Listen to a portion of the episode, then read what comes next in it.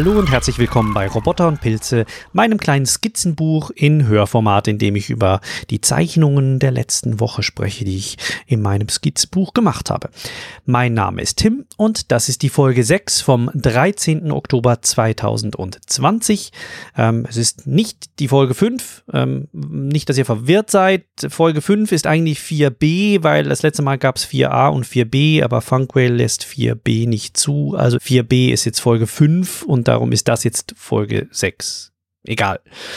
Den Bildern könnt ihr wie immer folgen, zum Beispiel als Bild direkt in eurem Podcatcher. Ich weiß, dass AntennaPod das zum Beispiel gerade neu implementiert hat und das anzeigen sollte. Dann als Link in den Kapitelmarken oder über die Links in den Show Notes, die dort ähm, angegeben sind, oder direkt auf pixelfett.de, wo alle Bilder auch gepostet sind in den verschiedenen Phasen, wie sie entstanden sind. Die Ferien sind leider vorbei, also meine, meine, die Schulferien ähm, hier in der Schweiz und deswegen habe ich auch jetzt wieder ein bisschen weniger Zeit zum Zeichnen, nehme mir aber trotzdem immer noch ein paar Minuten jeden Tag.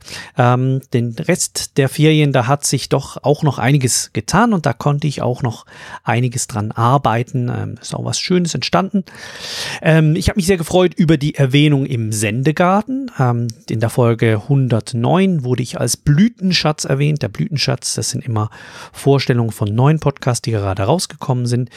Mir scheint, da war etwas Verwirrung darüber, wie Podcasting über Funkwhale funktioniert. Ich habe dann auch angeboten, dass ich das gerne mal noch erklären könnte. Und das Ganze hat geendet mit einem sehr schönen Kompliment von Martin Rützler. Podcasts überzeichnen stelle ich mir schwierig vor. Wenn es einer schafft, dann der Tim. Herzlichen Dank, ich versuch's. Dann steigen wir doch gleich in die Zeichnungen der letzten Woche ein. Ich hatte letzte Woche aufgehört mit den, äh, mit den Leuchttürmen, nein, nicht Leuchttürme, Wassertürmen, die ich gezeichnet hatte und ähm, hatte dann auch schon angekündigt, dass ich an einem neuen Bild ähm, schon arbeite oder leichte Vorskizzen gemacht habe.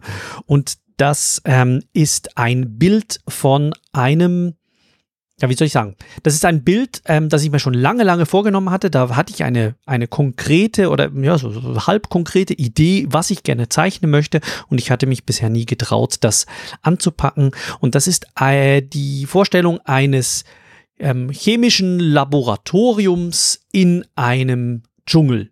Also diese Kombination auch wieder hier von mechanisch harten Dingen mit weichen Dingen.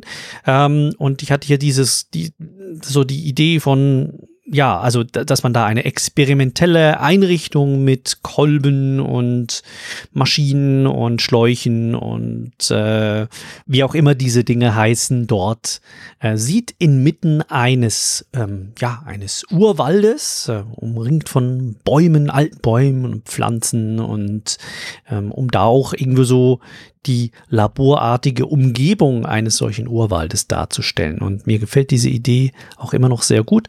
Ich habe dann angefangen mit einer ja, mit, mit kleinen Vorskizzen, ähm, so um die grobe Aufteilung des Bildes hm, richtig hinzubekommen, weil wenn man mal angefangen hat, dann und die, die Komposition stimmt nicht, dann ja, kann man gleich nochmal neu anfangen.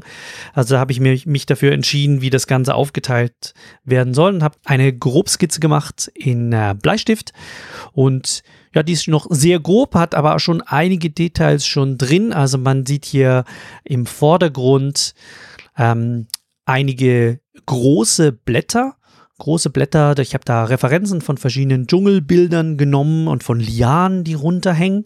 Dann so im mittleren Bereich ist dann dieses Laboratorium. Zu dem Laboratorium gehört auch ein dicker Baum oder ein Ast eines Baumes, an dem verschiedene Dinge runterhängen oder oben drauf stehen, wie zum Beispiel so kleine Reagenzgläser. Und dann ein Tisch, auf dem ähm, verschiedene Maschinen draufstehen und so Pötte, in denen irgendwas brodelt. Und im Hintergrund dann weiterer Dschungel, weil das soll ja sehr, sehr tief in die, in die Weite gehen. Und ähm, da wusste ich, da will ich aber im Hintergrund noch ein bisschen Pflanzen anzeigen lassen. Ähm, war dann ganz zufrieden mit dem, mit der ersten Grobskizze und bin dann, glaube ich, ziemlich direkt in die Feinskizze reingegangen. Nein, ich habe die Feinskizze übersprungen und bin dann direkt ins Zeichnen mit dem ähm, mit dem Feinliner reingegangen. Also ich wollte da auch nicht allzu viel Zeit drauf verwenden und ähm, habe dann mit dem Feinliner zuerst ähm, das Laboratorium, ähm, die Umrisse ge gezeichnet, ähm, habe das mit einem auch hier wieder 0,1 Millimeter Stift gemacht und den Baum im Vordergrund. Dann habe ich mich im Vordergrund um die Pflanzen gekümmert, die eine Art Rahmen bilden, unten und auf der linken Seite. Also die habe ich dann ausgemalt mit einem ähm, sehr dicken 1 mm Stift und ähm, dass das wirklich undurchdringlich und ähm, also es ist eigentlich ein Schatten. Man sieht nicht genau, was das für Blätter sind. Man sieht einfach nur die Umrisse der Blätter und dieser Lianen. Und dann habe ich mit einem hellgrauen Feinliner habe ich ähm, dann im Hintergrund noch so ein bisschen angedeutet, dass da ein Dschungel, dass der Dschungel da weitergeht habe das Ganze dann noch schraffiert äh, mit, mit groben Schraffuren, vor allem am Baum und auch den, an den einzelnen Geräten. Und ich war dann so, ja, nicht wirklich zufrieden damit, weil ich das Gefühl hatte, dass dieses Laboratorium verschwindet in ähm, dieser ganzen Landschaft und dass man eigentlich gar nicht so recht erkennt, was das Ganze sein soll. Ähm, also so ein bisschen, ein bisschen zu, zu gesch geschäftiger, ähm, zu beschäftigter, busy einfach. Ähm, ein, ein sehr, sehr Bild mit, mit fast zu viel Dingen drin. Und ich dachte dann, ja, okay, ist nicht so rausgekommen, wie ich mir das vorgenommen hatte, bin eigentlich nicht zufrieden damit und ich versuche das Ganze jetzt noch zu kolorieren und habe das Ganze dann in, in Krita, meinem Zeichnungsprogramm auf dem Computer mit dem Tablet dann noch ähm, ausgemalt, auch relativ grob. Also habe da mit, mit äh, drei Ebenen drüber. Einerseits habe ich ähm, zuerst den Hintergrund in einem hellgrün gemacht, um den Dschungel anzudeuten. Dann ähm, den Vordergrund habe ich so gelassen, wie er war, einfach ein bisschen abgedunkelt. Und dann die mittlere Ebene habe ich dann mit verschiedenen Farben, das ist das vor allem braun für den Tisch und ähm, für den Baum und dann verschiedene Farben für diese ganzen Reagenzgläser, so hellgrün und, und blau und braune, kleine braune Gläser habe ich dann hingemalt und habe dann noch eine Schattierung und ein paar Highlights reingenommen. Also gerade bei diesen Reagenzgläsern, da gibt's Spiegelungen und die lassen sich immer sehr schön darstellen, wenn man einfach nochmal eine, eine Layer drüber nimmt, also eine Ebene nochmal im Zeichnungsprogramm reinnimmt und dort etwas aufhält und das macht das Ganze, lässt das Ganze dann ziemlich schnell sehr plastisch wirken und das, finde ich, hat dann noch auch noch einiges rausgeholt aus diesem, aus diesem Bild. Trotzdem muss ich sagen, sicher nicht meine beste Arbeit. Ich fand's etwas gehetzt. Ich hätte mir wahrscheinlich mehr Zeit nehmen sollen, um hier auch sorgfältiger an den Details zu arbeiten, ähm, um das Ganze noch etwas schöner wirken zu lassen. Ähm, und deswegen, ja, ich glaube, es wirkt ganz okay oder vielleicht sogar gut, aber es ist nicht das, was ich mir vorgestellt habe. Aber so ist das nun mal und das ist auch eine gute Übung. Vielleicht war das ähm, auch hier eine, eine Erkenntnis, wie, wie viel muss ich reinstecken, damit es noch einigermaßen okay wirkt und ähm, auch selbst wenn es dann noch nicht meinen Ansprüchen gerecht wird. Die Katja hat mir dazu auf Twitter ein Feedback gegeben. Ähm, sie hat geschrieben, ich finde es ziemlich cool. Allerdings kann ich mir vorstellen, dass es besser wirkt, wenn der Kontrast zwischen den organischen und anorganischen Dingen größer ist. Das Glas und Metall glatter im Vergleich zu den Ästen und Blättern.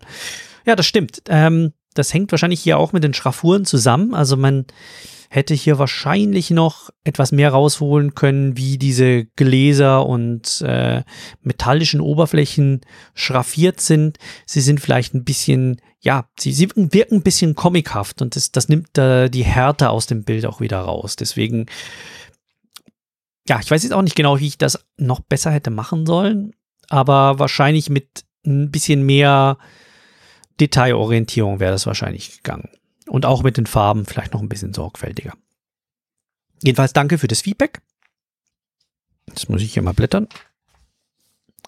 Nach dem Bild äh, fand ich, möchte gerne etwas an einem Abend machen und habe dann wieder mal einen Webcomic gezeichnet von Death and Katzes. Das habe ich euch in einer der letzten Folgen schon mal erklärt. Ähm, das ist dieser Webcomic, ähm, wo der Tod eine Katze als Haustier hat und die unterhalten sich miteinander.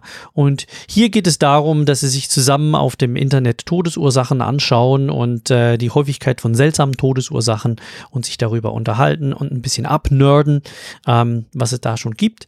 Ich, äh, ich überlasse es euch, den mal anzuschauen. Ich glaube, der ist ganz lustig geworden und habe dann hier, was habe ich mir, ich habe hier ein paar Notizen gemacht, was mir hier gut gefallen hat, dass mir ich finde die, die Haltung der Katze, also die Anatomie der Katze, die finde ich, finde ich schön gelungen. Die, die funktioniert recht gut.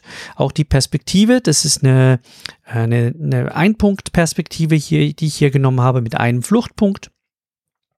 Und der, dann habe ich hier im zweiten Panel der, der Tod sitzt hier an einem Tisch und er hat eine Tasse in der Hand. Fragt mich nicht, aber der Tod trinkt Kaffee oder Tee und ähm, er äh, schlürft in dem zweiten Panel an diesem an, diesem, äh, an dieser Tasse. Und ich finde hier die Kopfhaltung ist mir hier sehr gut gelungen. Was mir weniger gut gelungen ist, sind die Hände des Todes. Hände zeichnen ist sowieso schwierig und Knochenhände noch schwieriger. Das sind eigentlich nur irgendwelche kleine Kreischen, die ich hier gemalt habe. Also schaut da nicht so genau hin.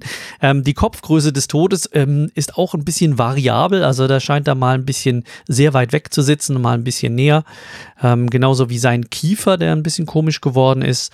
Und ähm, was mir auch hier immer wie, wie immer wieder passiert ist, dass ich, ich mache einen Rahmen um ein Bild herum, indem ich etwas zeichnen möchte und merke dann, ups, der Rahmen stimmt nicht, weil hm, das Motiv des Bildes, das zieht das Ganze weiter hoch oder weiter runter. Und hier hatte ich wirklich das Problem, dass ich die, die Sprechblasen nicht mal reinbekommen habe. Also muss ich das Ganze etwa um ein Drittel hochschieben, nachdem ich die Bleistiftskizze gemacht hatte. Das hat, hat aber gut geklappt. Und ja, gut, das Ganze dann noch schattiert äh, mit, äh, mit Pinselstiften und ja, bin, bin damit sehr zufrieden. Ich finde, es ist ein lustiger Comic geworden.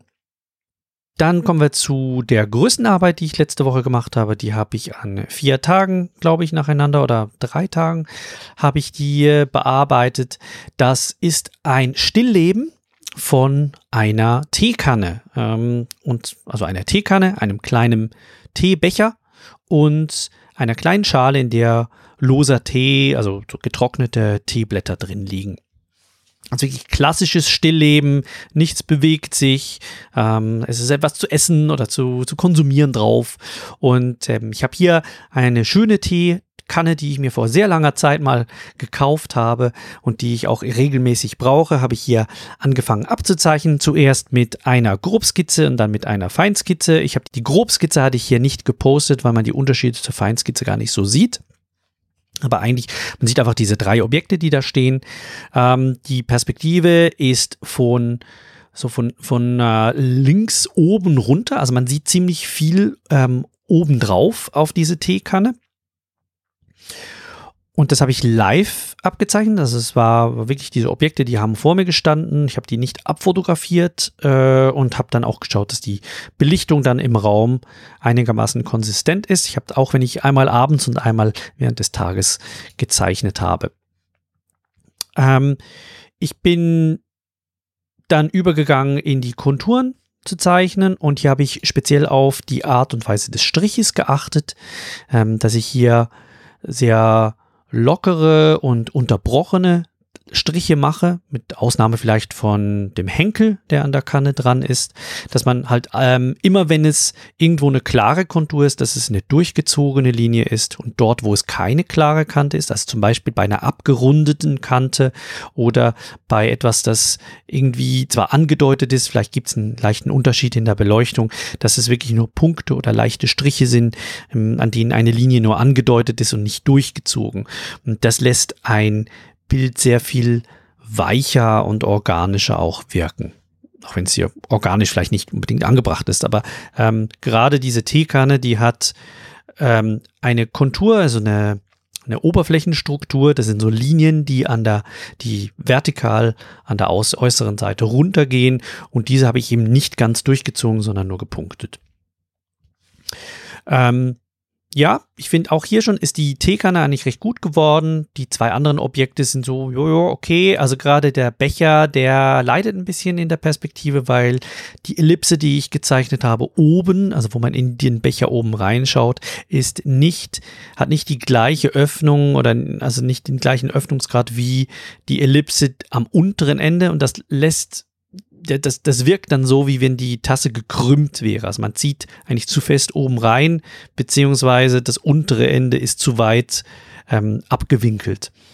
Äh, ich weiß nicht genau, warum das passiert ist, aber ich glaube, das Abschätzen von, von Ellipsen, von Ellipsenbreiten und Höhen ist, das ist schwierig. Also da verschätze ich mich regelmäßig. Ich habe neulich mal diesen Trick angewendet, indem man, indem ich den ähm, Bleistift in einem konstanten Abstand vor mir hingehalten habe und dann mit dem Finger geschaut habe, wie groß ist dieser Abstand und wie groß ist er im Gegensatz dazu zu dem anderen Abstand und äh, habe dann gemerkt, ja eben, das ist dann eben trotzdem meistens was anderes und ähm, das live, also aus einem 3D dann ins 2D zu überführen, ist, ist wirklich nicht so simpel. Nach, der, nach den Außenlinien, also nach den Konturen, habe ich angefangen, das Ganze zu schraffieren. Das gab sehr viel zu tun. Es gibt hier ähm, auch relativ starke Schattenwürfe und sehr, sehr, sehr körnige, sehr, sehr grobe Oberflächenstruktur. Ich habe das dann, das muss ich hier mal ein bisschen vergrößern, damit ich das besser hier sehe. Ähm, also ich habe hier zuerst eingezeichnet, wo ist ein Schattenwurf und habe dann in einem Durchgang ähm, eigentlich überall dort dann Schraffuren angebracht, wo dann die Schatten waren, ähm, habe dann zum Teil auch unterschiedliche Strukturen genommen, wie zum Beispiel dieses, dieser, dieses tellerartige Ding, auf dem die Kanne draufsteht. Das habe ich so in einem so Spiralen habe ich die, habe ich da gemacht, während die Kanne an sich sind nur kleine Striche. Ähm, den Henkel, der besteht aus Gusseisen, glaube ich, oder aus irgendeinem Metall und der ist durchgezogen, der ist glatt, der spiegelt auch, den habe ich mit schwarzem Stift vollständig angemalt, gewisse Bereiche davon, ausgelassen und dann äh, leicht schraffiert. Das finde ich, das sieht gut aus, also man sieht ja auch die schön die, ähm, die Spiegelung damit. Genauso wie auch die Spiegelung in dem Glas, also das, das Glas oder der Becher, der ist innen schwarz, der ist ähm, lackiert und oder vielleicht ist es auch, doch, ich glaube, es ist lackiert und ähm, äh, man man sieht ja hier auch, also ich habe hier auch wieder Spiegelungen, die dann vom Fenster hinter mir oder von der Lampe kamen, habe ich dann hier eingezeichnet. Man merkt hier, das ist eine, eine Flüssigkeit, die hier drin ist. Ja, und äh, nachdem ich damit fertig war, habe ich äh, die, das Ganze noch ausgemalt mit Wasserfarben. Ähm, das hätte auch als Schwarz-Weiß-Bild so stehen äh, bleiben können, aber ich finde die Farben, ich habe hier verschiedene Grüntöne genommen. Ähm, für die Kanne, für den Teller der Kanne und für die zwei Objekte, die daneben stehen, sowie für den, den Schattenwurf. Ähm, den, den Schatten hatte ich nicht eingezeichnet, sondern habe ich rein mit Wasserfarben gemacht und auf die Schraffuren und auf die Objekte selbst habe ich dann auch nochmal rüber gezeichnet, auch über die schwarzen Stellen. Da habe ich nochmal mit einem Schwarz, also mit einem Grau drüber gemalt mit Wasserfarbe und ähm, ja, ich finde, ist das ist wahrscheinlich die beste Arbeit, die ich diese Woche gemacht habe. Hat mir auch sehr viel Spaß gemacht. Das ist viel Detailarbeit. Es ist nicht ja nicht, nicht ganz perfekt, aber trotzdem ähm, gefällt es mir so gut, dass ich, dass ich ähm, doch, doch stolz drauf bin, was ich hier gemacht habe. Ähm, die Perspektive ist mir hier gelungen. Ähm, die Schraffuren sind mir gelungen. Die Wasserfarbe bringt nochmal noch was ganz Neues rein. Die Tasse ist nicht so schön rausgekommen, wie ich vorher gesagt habe. Und die Schatten, ja, da müsste ich vielleicht auch noch mal ein bisschen dran arbeiten. Die sind ein bisschen zu unregelmäßig. Also mit, mit Wasserfarbe einfach spontan Schatten einzuzeichnen, ist, ist auch nicht so einfach. Und nachdem ich diese Tasse gezeichnet hatte, hatte ich Lust auf eine Tasse Tee. Also habe ich mir genau in dieser Teekanne dann ähm, etwas Tee, etwas Grüntee machen wollen. Und ähm, ja, da kam es zu einem ähm, interessanten Zwischenfall, weil als ähm, ich den Teekocher eingeschaltet hatte, hat es plötzlich äh, sehr laut geknallt und ein Lichtschalter, der in unserer Wohnung ist, hat angefangen zu brennen. Und es hat ähm, raus, eine Flamme ist rausgekommen, es hat geknistert, äh, Rauch ist entstanden. Ich habe dann schnell, schnell die Sicherung ausgeschaltet und äh, ja, es hat dann weiter geschmörzelt und geraucht und dann haben wir die Feuerwehr angerufen. Und weil es Samstag war und Samstag Ausbildungstag bei der Feuerwehr ist, ähm, kamen die gleich mit der gesamten Ausbildungsmannschaft und so hatten wir dann in unserem Wohnzimmer sieben Feuerwehrleute in Vollmontur, die sich um unseren kleinen Lichtschalter geschart haben, um zu begutachten, was da wohl passiert ist. Ähm, ja, was da wohl passiert ist, ähm, das ist äh, vermutlich einfach eine Materialermüdung, die dann dazu geführt hat, dass sich zwei Kabel miteinander zu einem Kurzschluss zusammengefunden haben und dann das äh, Gehäuse drumherum angefangen haben zu schmelzen und ja, jedenfalls ist das Ganze glimpflich rausgekommen. Ähm, wir hatten jede Menge Aufregung und äh, ähm, einen interessanten Abschluss unserer Urlaubszeit. Aber ja, wenigstens war mal was los. Ja, das war also meine kleine Tasse. Und äh, jetzt bin ich an einem neuen Bild, das noch nicht ganz fertig ist. Das ist wieder so eine Gitterstruktur äh, mit verschiedenen Objekten. Das ist ein 2x4 Gitter mit verschiedenen baumartigen Dingen. Ähm, Arboroide nenne ich sie, also von Ar Arboros, glaube ich, Arbo Arborus von der Baum auf Lateinisch, ähm, sind das Arbor Arboroide, baumähnliche Strukturen. Und das sind, ähm, habe ich hier eine, zuerst eine Grobskizze und dann eine Feinskizze gemacht von einem Baum Baum, der aber anstatt einer Baumkrone einen Apfel oder einen Tintenfisch, eine Teekanne, einen Donut, einen äh, Totenschädel, einen Mond, ähm, ein, einen, ich glaube, das ist ein Erlenmeyer-Kolben, bin ich ganz sicher, und eine Billardkugel obendrauf hat. Das heißt, es ist ähm, eine, eine humoristische Abwandlung eines sich wiederholenden Themas, hier des Themas Baum, das ich natürlich sehr mag. Und ähm, ja, mach hier mal, mal schauen, was ich, was ich hier aus dieser, dieser Verschmelzung von, von zwei Dingen jeweils rausholen kann. Äh, jetzt bin ich so weit, dass ich eigentlich schon anfangen könnte, die Umrisse zu zeichnen. Allerdings ähm, ist mir noch gestern noch die Idee gekommen, dass ich hier vielleicht noch einen kleinen Ast, der thematisch mit dem Ganzen verwandt sein könnte. Also zum Beispiel könnte ja die Teekanne könnte einen Ast haben, der in einer Tasse endet, zum Beispiel. Mal schauen, das werde ich wahrscheinlich heute Abend noch nachholen. Ähm, ja, wie gesagt, da habe ich jetzt die Feinskizze gemacht und das Ganze sieht ganz lustig aus. Ich mag diese Dinger. Ich glaube, die kommen beim Publikum auch jeweils relativ gut an und äh, bin gespannt, wie das Ganze dann am Schluss aussieht. Das, dann mache ich denn heute weiter. Das waren dann die Bilder für diese Woche. Dann hatte ich noch ähm, einen interessanten Austausch auf Mastodon, auf, äh, auf dem äh, Mastodon Art, also auf dem, auf dem Kunst, äh, Kunstserver, auf dem ich drauf bin, und habe mich da mit einer Userin ausgetauscht. Äh, sie heißt Allraune oder Allraun, bin ich ganz sicher. Sie spricht, glaube ich, Englisch. Sie ist Spieleentwicklerin auf einer anderen Mastodon-Instanz als mir. Und sie macht vor allem Pixelart. Und ich habe da ein Pixelart-Bild von ihr gesehen, ähm, das einen Wolf vor einer Landschaft mit einem, ja, so Spukschloss zeigt. Und mir hat hier die Komposition sehr gut gefallen. Ich verlinke das Ganze dann auch noch in den Show Notes. Ähm, und ich habe sie dann gefragt, ob sie mir Tipps für gute Komposition hat, weil das ist etwas, womit ich Mühe habe. Beispielsweise gerade in diesem Dschungelbild habe ich das Gefühl, da hätte ich mit etwas mehr Aufmerksamkeit auf die Komposition wahrscheinlich noch viel mehr rausholen können.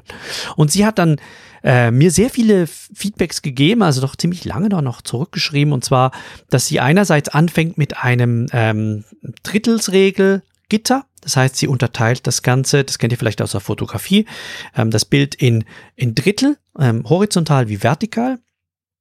Und äh, bringt dann auch so ein bisschen Varianz noch rein, also dass es nicht ganz genau Drittel sind, aber so mehr oder weniger, damit es äh, etwas unregelmäßiger und organisch wirkt. Und dann setzt sie auf einen der vier Punkte, die die dann in der Mitte entstehen, jeweils einen Schwerpunkt. Und auf der anderen Seite setzt sie dann eine, irgendein, ein Rahmen, äh, irgendetwas, das das Ganze einrahmt. Das heißt, dass es also wie eine Balance gibt zwischen etwas, das das Auge draufzieht, einen Fokalpunkt, und auf der anderen Seite einen Rahmen, der das Ganze abrundet. Das finde ich sehr spannend. Das finde auch schon das reicht mir schon mal als Ansatzpunkt. Vielleicht sollte ich das auch einfach mal ausprobieren mit Drittelsregeln. Das kenne ich eigentlich vom Fotografieren. Habe ich auch, auch dort immer angewendet und hier beim Zeichnen habe ich es einfach noch nie gemacht. Ähm, sie ist dann noch weitergegangen mit etwas fortgeschrittenen Techniken, wie zum Beispiel der, einer goldenen Spirale. Das kennt ihr vielleicht so aus Fibonacci-Reihen. Das ist so eine organische Spirale, die sehr oft in der Natur vorkommt und die auch in sehr vielen ähm, Renaissance-Malereien zum Beispiel vorkommt. Oder sie hat dann noch erwähnt, dynamische Symmetrie, das sagt mir jetzt gar nichts, dass man, dass man auch hier so bestimmte, bestimmte Verhältnisse einsetzt, um ähm, Objekte in einem Bild richtig anzuordnen. Und das letzte, wo sie dann meinte, ist, dass sie immer versucht, in jeder Szene so ein, ein, ein Spiel zwischen Licht und Dunkel hinzubekommen, das einen interessanten Effekt auslöst. Also an der Stelle herzlichen Dank für die tollen Tipps. Die werde ich mir auf jeden Fall mal zu Gemüte führen oder mal selbst anwenden. Und ähm, ja, schaut doch mal rein, was als Allrauner, Allround ähm, hier auf Mastodon ähm, ähm, so zeichnet und pixelt. Äh, ich stelle euch den Link in die Show Notes. Dann habe ich ein Feedback vom Erik bekommen, über das ich mich auch gefreut habe. Er hat geschrieben, ich freue mich ja sehr darüber, dass Lord Ampersand wieder regelmäßig podcastet, nur leider ohne das interessante Waldwissen. Wie wäre es mit KünstlerInnenwissen oder Zeichentechnikwissen? Ähm, ja, muss ich mir mal überlegen. Also, weil mein Anspruch an den Podcast ist, dass ich hier nicht zu viel Zeit reinstecken möchte in die Vorbereitung, weil ich sonst diese Zeit nicht habe, um selbst zu zeichnen. Das Ziel ist ja eigentlich, dass ich zeichne, aber ich kann mir das mal überlegen und ich kann es hier auch mal vielleicht kurz versuchen, mal einen, einen Theorieblock oder einen Wissensblock oder so einzubauen. Aber die Voraussetzung wäre für mich, dass ich hier nicht ähm, wie, wie ich das beim Holzweg-Podcast gemacht habe, stundenlang vorbereite. Also gerade das, äh, wo er hier Bezug nimmt, ähm, das interessante Waldwissen. Ich habe hier halt oft einen Baum vorgestellt und das ist, war oft eine Dreiviertelstunde Vorbereitungsarbeit und die kann ich, äh, die kann ich einfach nicht leisten, um diesen Podcast vorzubereiten. Ich möchte dann gerne mehr oder weniger spontan machen und einfach hier mit Stichworten arbeiten. Aber wenn mir das gelingt, dann kann ich gerne einen Theorieblock reinmachen. Ich glaube, das bringt mir persönlich auch was, ähm, weil man beim Erklären doch Prinzipien sehr viel besser sich vergegenwärtigt, vielleicht selbst auch noch neu mal, noch mal neu lernt oder zumindest merkt, dass man sie noch nicht so im Griff hat. Und was ich mir hierfür vorgenommen habe heute ist ähm, so den, wie entsteht ein Bild, zumindest so wie entsteht ein Bild bei mir. Das habt ihr vielleicht jetzt durch die verschiedenen Folgen auch schon so ein bisschen intuitiv mitbekommen, dass ich hier in verschiedenen Schichten oder Phasen arbeite. Also ein Bild entsteht bei mir selten, seltenst ähm, auf einmal, sondern ich fange immer an mit etwas, das eine grobe Struktur vorgibt und das dann auf diesen groben Strukturen weiter aufbaut und die dann verfeinert. Also es ist eigentlich immer Skizze und ähm, Reinzeichnung. Und ich habe dann gemerkt, dass eigentlich diese, jede dieser Schichten ähm, die verbessert jeweils das, was in der vorigen Schicht passiert ist. Also eine, wenn wir hier mal durchgehen, wenn es was ganz Großes sein soll, wo es Komposition braucht, würde ich eine Miniskizze machen. Oder wenn es irgendwas ist, das ich neu zeichnen muss, das richtig sein muss, das, da würde ich eine kleine Miniskizze dieses Objekts irgendwo anders, wahrscheinlich meistens auf der anderen Seite des Blattes, auf dem dann die Reinzeichnung kommt, ähm, zeichne ich das drauf das kann zum Beispiel sein, wie ist die Anatomie einer Figur, die ich da mache, oder ähm, wie könnte das Bild aufgebaut sein. Das kann so ein Thumbnail sein, wo ich verschiedene Varianten ausprobiere.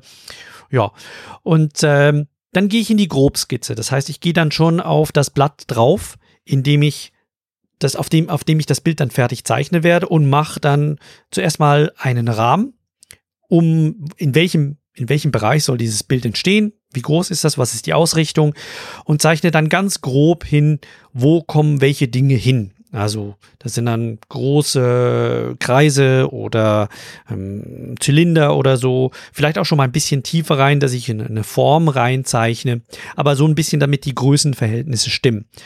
Ich habe da oft dann die Tendenz, vielleicht ein bisschen zu sehr schon ins Detail reinzugehen. Das ist ein Fehler, weil dann muss man es nachher wieder korrigieren, wenn, wenn, die, wenn, äh, wenn die Basis nicht stimmt. Weil die, die Basis sind eigentlich so geometrische Objekte wie Kugeln oder Zylinder oder Pyramiden oder so.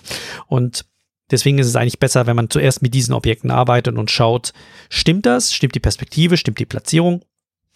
Und dann erst ins Zeichnen der einzelnen Details geht. Dann kommt man nämlich in die Feinskizze und äh, in der Feinskizze wird dann eigentlich das Bild, also bereite ich das Bild so vor, dass die, ähm, dass ich eigentlich anhand der Form genau weiß, da muss jetzt ein Umriss hin, den ich dann nachher mit Tinte zeichne weil der Sprung von Skizze auf Umriss ist einer, der nicht rückgängig, gemacht werden kann, nur mit, nur mit großem Aufwand. Das heißt, dort muss dann alles stimmen. Ich kann nicht einfach nur ganz, ganz grob angedeutet haben, da kommt etwa ein Strich durch oder ja, hier ist vielleicht etwas vorne, hier ist etwas hinten. Wenn ich dann nachher einen Fehler mache, dann kann ich die nicht mehr korrigieren. Deswegen die Feinskizze, die mache ich meistens mit einem anderen Bleistift, die mache ich mit einem Druckbleistift, mit einer kleinen Mine, die ist dann relativ stark und äh, aber immer noch so, dass ich sie radieren kann. Und äh, das sollte dann ohne die Schraffierung zumindest mal alles drauf sein, wie ich dann später auch die Umrisse zeichnen möchte. Dann kommen die Umrisse. Da zeichne ich eigentlich das ähm, ab, was in der Feinskizze drin ist. Kann auch sein, dass ich da nochmal was korrigiere und dann halt vielleicht wo, woanders zeichne, als da die Feinskizze das mir vorschreiben würde. Ähm, das ist das ist eine, eine Detailarbeit, ist, da muss man sehr genau sein, aber sie ist nicht besonders kreativ. Also sie ist eigentlich nur Fleißarbeit, weil man halt schön und geduldig und mit, mit äh, sauberem Strich was aufs Papier bringen muss, das dann die Grundlage für das fertige Bild sein wird.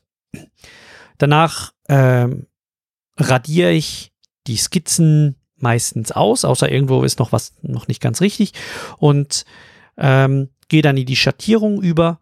Die Schattierung mache ich ohne Skizze, außer dass ich vielleicht irgendwo mal einen Bereich einzeichne, der etwas heller oder dunkler ist, wo ich genau wissen muss, okay, hier ist die, hier ist der Rand ähm, eines dunklen oder eines helleren Bereiches. Und dann kommt die Schattierung rein und wenn ich das Gefühl habe, da würde sich es noch lohnen, etwas Farbe reinzubringen, würde ich das Ganze noch ähm, farbig ähm, anmalen oder halt digital nachbearbeiten. Das mache ich eher selten und eher ungern. Also digitale Farbe mache ich dann, wenn ich eigentlich nicht wirklich Lust habe, Farbe reinzubringen, weil das ist für mich so ein bisschen, ja, hingepfuscht. Und äh, Wasserfarbe mache ich eher, wenn ich das Gefühl habe, doch, da kann ich noch wirklich was, was Tolles rausholen. Und Wasserfarbe ist auch ein, also ist irgendwie schön. Also schön, Wasserfarbe ist nicht nur schön anzusehen, sondern auch schön zu malen. Es ist ähm, wahnsinnig organisch und und ähm, ja, was, was mir auch hier immer wieder einfällt, ist, wie viel Arbeit eigentlich in die ersten zwei bis drei Phasen reingeht. Also die, die Skizzen, Grobskizze, Feinskizze, da würde ich sagen, da geht was sicher 60, 70 Prozent der Zeit geht da rein. Da, da ist, da wird die, die, die kreative Arbeit gemacht. Da werden Entscheidungen getroffen, die für, die dann zu einem guten oder weniger guten Bild führen. Und alles, was dann später mit äh, mit dem Stift oder mit dem Pinsel gemacht wird, das ist eigentlich nur Frage der Technik. Also das ist dann, da muss man sauber arbeiten können. Das ist, äh, da, da braucht es weniger Fantasie. Ähm, manchmal auch, aber ja. Ja, und dann, so kommt das ganze Bild dann zusammen. Also so entstehen diese verschiedenen Schichten und mir kommt es oft so vor, auch so wie ein, wie ein Bildhauer, der halt ähm, ja, so ein Teil von einem Block wegschlägt und das, dieser Block ist dann halt das Blatt, auf dem ich arbeite. Und äh, wo ich auch immer wieder merke, da muss ich was korrigieren, da muss wieder mal was Neues gemacht werden. Und so entsteht ein Bild. Weiß ich, vielleicht ist das bei euch ganz anders. Ich finde das immer sehr, sehr spannend, wenn jemand einfach so auf den Stehgreif was rauszeichnen kann. Äh, ich glaube, wenn man richtig geübt ist, dann geht das auch. Aber ich glaube schon, die meisten Künstler arbeiten mit in diesem Prinzip vom Aufbau eines Bildes in verschiedenen Phasen und, und Schichten.